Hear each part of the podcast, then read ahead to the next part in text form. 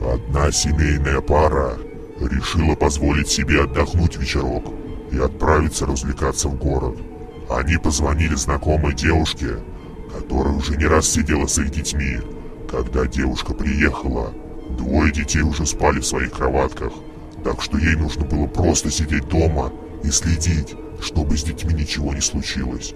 Вскоре ей стало скучно, и она решила посмотреть телевизор, но внизу не было кабельного, поскольку родители не хотели, чтобы дети смотрели всякий мусор.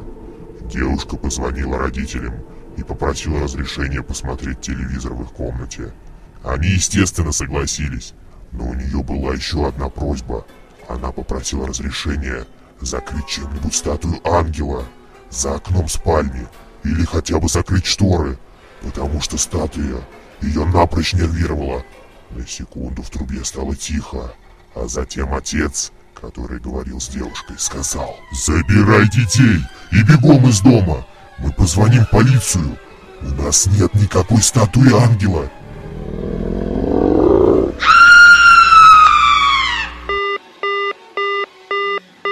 Полиция нашла всех троих мертвыми через 10 минут после звонка. Статуя ангела